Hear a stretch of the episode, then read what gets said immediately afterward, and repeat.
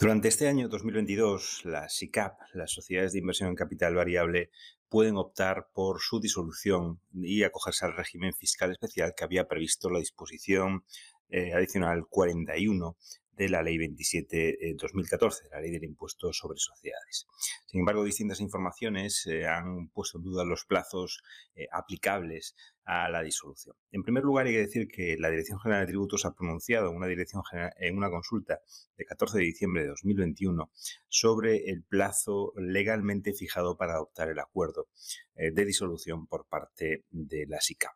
Este periodo legal para adoptar el acuerdo por parte de la SICAP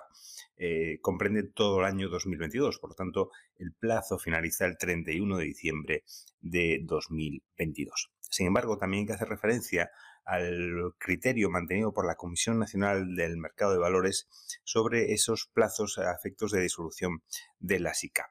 Eh, según la Comisión Nacional del Mercado de Valores, las sociedades gestoras de entidades de inversión colectiva deben de informar al Consejo de Administración de la SICAP antes del 31 de enero de 2022 de las modificaciones que ha introducido la Ley de Medidas contra el Fraude Fiscal relativas a los requisitos que han de cumplirse a partir de los ejercicios iniciados desde el 1 de enero de este año 2022 para poder aplicar el tipo de gravamen del 1% en el impuesto eh, sobre sociedades y eh, sobre ese régimen optativo de disolución y liquidación con determinadas ventajas fiscales. Por tanto, los consejos de administración de la SICAP deben de ser eh, informados de estas cuestiones, deben de tomar cuenta en sus acuerdos de estas cuestiones y trasladar antes del 31 de enero de 2022 la decisión que adopte el Consejo de Administración en relación con las modificaciones fiscales introducidas por la Ley de Medidas contra el Fraude Fiscal. Por tanto, en este aspecto colisionan dos normas, la Ley del impuesto sobre sociedades en esa disposición transitoria 41 y la ley de medidas contra el fraude fiscal que establece también determinadas obligaciones para eh, las sociedades de inversión en capital eh, variable. En cuanto a las obligaciones establecidas a cargo de las sociedades de gestión de las instituciones de inversión colectiva que gestionen SICAP, cuyo Consejo de Administración acuerde elevar a la Junta de Accionistas su disolución y liquidación, se debe de informar a los socios de la posibilidad de acogerse al régimen de reinversión de la cuota de liquidación en los términos previstos en el régimen especial de disolución y ello conlleva ese diferimiento fiscal sobre la renta. Además, tienen que publicar un hecho relevante relativo a la previsión de la adopción de los acuerdos de disolución y liquidación para cumplir también con estas eh, obligaciones. Si en cambio eh, la sociedad de gestión de inversión en fondos de capital eh, que gestiona una SICAP, cuyo consejo de administración acuerda la continuación de esa SICAP, manteniendo el estatus de SICAP,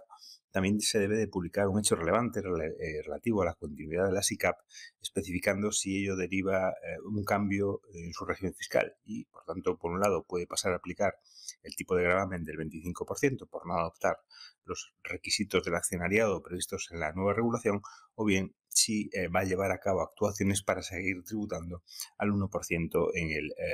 el impuesto sobre sociedades, adaptándose a la nueva normativa que exige tener al menos 100 socios con participaciones cuyo valor de adquisición sea de al menos de 2.500 euros. Esta es una de las modificaciones, recordemos, que ha introducido la ley de medidas contra fraude, la de evitar los llamados mariachis y por tanto que haya al menos 100 socios con participaciones eh, superiores a 2.500 euros. Además, en el caso de decidir continuar, deben de modificar el folleto antes del 31 de enero de 2022, incluyendo información sobre el tipo de gravamen que les resulte de aplicación en el impuesto sobre sociedades, es decir, el 1%. Eh, previsto para el régimen especial de la SICAP si cumplen los requisitos o en su caso el 25% en otro eh, caso. Por tanto, como vemos, colisionan dos normas, la ley del impuesto sobre sociedades y la ley de medidas contra el fraude, que establecen plazos eh, parcialmente distintos, el 31 de enero para algunas obligaciones y el 31 de diciembre para eh, el acuerdo de extinción y de eh, disolución de esa sociedad con acogimiento a ese régimen especial. En el caso de que se opte por esta disolución y extinción de acuerdo con el régimen especial, recordemos que el plazo termina el 31 de diciembre, pero eh, que eh, antes de que finalice este mes de enero también deben de cumplir con algunas otras eh, obligaciones. En todo caso, el plazo para realizar todos los actos y negocios jurídicos necesarios para liquidar la sociedad hasta su cancelación registral terminaría el 30 de junio de 2023 y por tanto este es un plazo temporal máximo para todos estos actos posteriores a la disolución y extinción de las SICAP. El plazo que disponen los accionistas de la SICAP disueltas y liquidadas para materializar en su caso la reinversión de la cuota de liquidación en otras instituciones de inversión colectiva, eh, siempre en los términos previstos en la normativa, tiene también un plazo máximo de siete meses siguientes a la finalización del plazo para adoptar el acuerdo de eh, disolución de liquidación, es decir, siete meses después del plazo máximo de 31 de diciembre de 2022. Esperamos que con este podcast quedan aclaradas algunas dudas surgidas en torno a la liquidación de las sociedades de inversión en capital eh, variable.